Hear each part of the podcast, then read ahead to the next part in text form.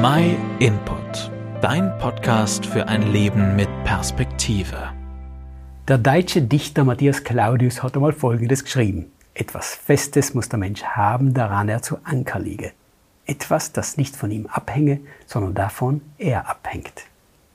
Die Aussage ist Jahre später sinngemäß in der Werbung groß präsent geworden. Etwas Warmes braucht der Mensch. Bei dem Slogan ist es aber um eine Suppe gegangen. Beide Ausdrucksformen, die vom Dichter Claudius und die vom Maggi, sagen was Wahres aus. Wir brauchen etwas Warmes, das uns die Seele wärmt und etwas Festes, worauf wir uns verlassen können. Für die Fiers einen festen Boden und für die Seele einen wärmenden Mantel.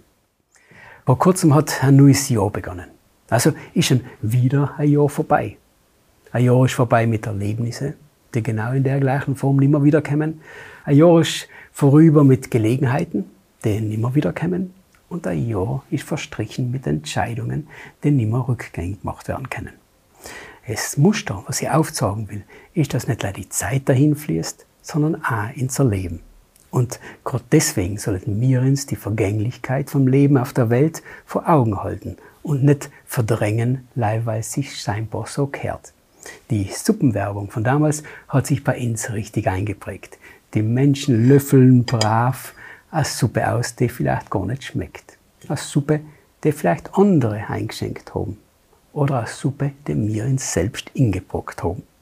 Aber was ist mit den Antworten, die uns wirklich tragen, die uns Sicherheit geben, Geborgenheit und Gewissheiten? Gibt es die Antworten überhaupt noch? Wir alle merken ja, wie viele Dinge, die wir sicher umgesehen haben, auf einmal verschwinden können. In der Bibel findet man krisensichere und untrügliche Gewissheiten, Wahrheiten, die fest verankert bleiben, die aufwärmen und verlässlich sein. Der Apostel Paulus, der schreibt in seinem Brief an die Römer Folgendes. Wenn Gott für uns ist, wer könnte dann gegen uns sein. Wir können uns also sicher sein, dass Gott zu uns steht, wenn wir ihm vertrauen, weil sich Gott bereits für uns entschieden hat.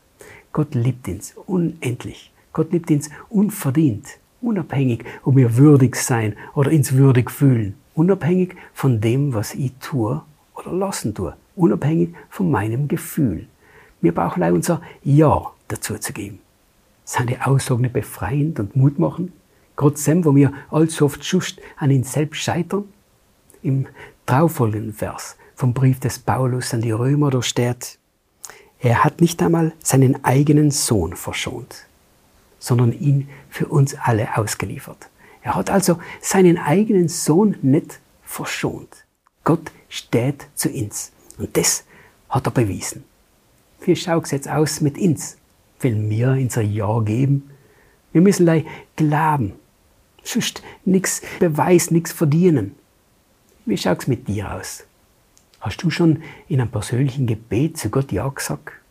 Gott liebt genau die, ganz persönlich. Wenn du einen Gesprächspartner suchst, dann kannst du dich gerne bei uns melden. Am besten per Mail oder du kannst auch WhatsApp schreiben. Vielen Dank, dass du dir den My Input Impuls angehört hast. Wenn du mehr wissen willst, geh auf unsere Website myinput.it oder folge uns auf YouTube, Facebook und Instagram.